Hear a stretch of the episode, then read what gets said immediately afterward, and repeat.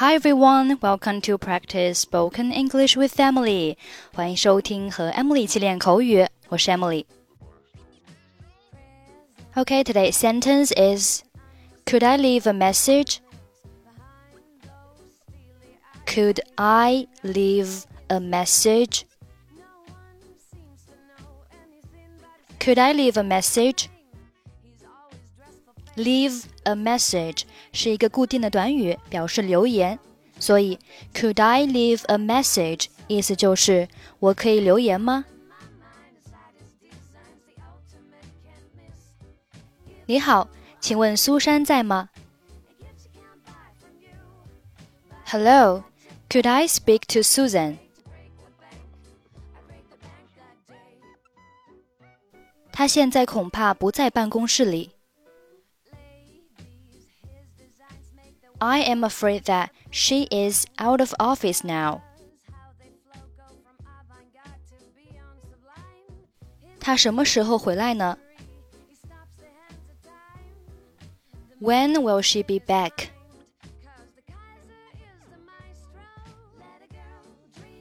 我不确定。我早上看见她匆忙的出去，到现在还没有回来。 I am not sure, but I saw her go out in a hurry in the morning and she hasn't come back yet.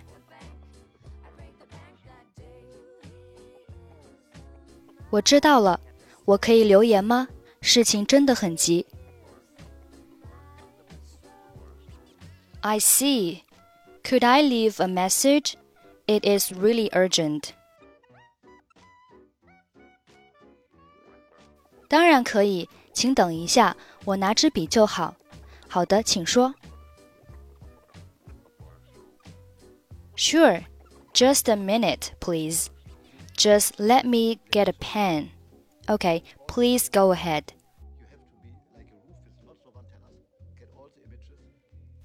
我是麦克，我找不到苏珊昨天交给我的那份重要文件，请她尽快回电。我想要她再给我一份副本。 This is Mike. I couldn't find the important documents Susan gave me yesterday.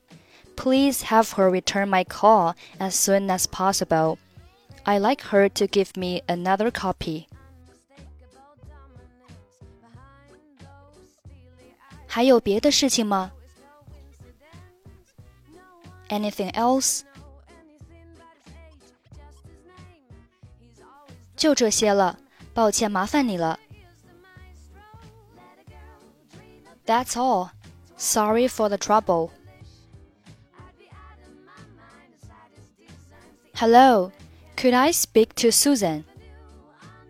I am afraid that she is out of office now. When will she be back? I am not sure, but I saw her go out in a hurry in the morning and she hasn't come back yet. I see. Could I leave a message?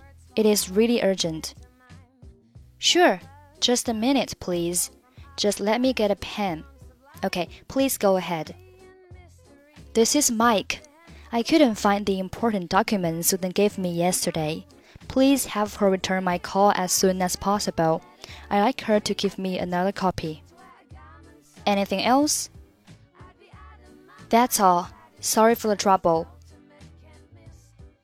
Okay, that's it for today. 获取更多地道美语发音秘籍，欢迎关注微信公众号“英语主播 Emily”。I'm Emily. I'll see you next time. Bye bye.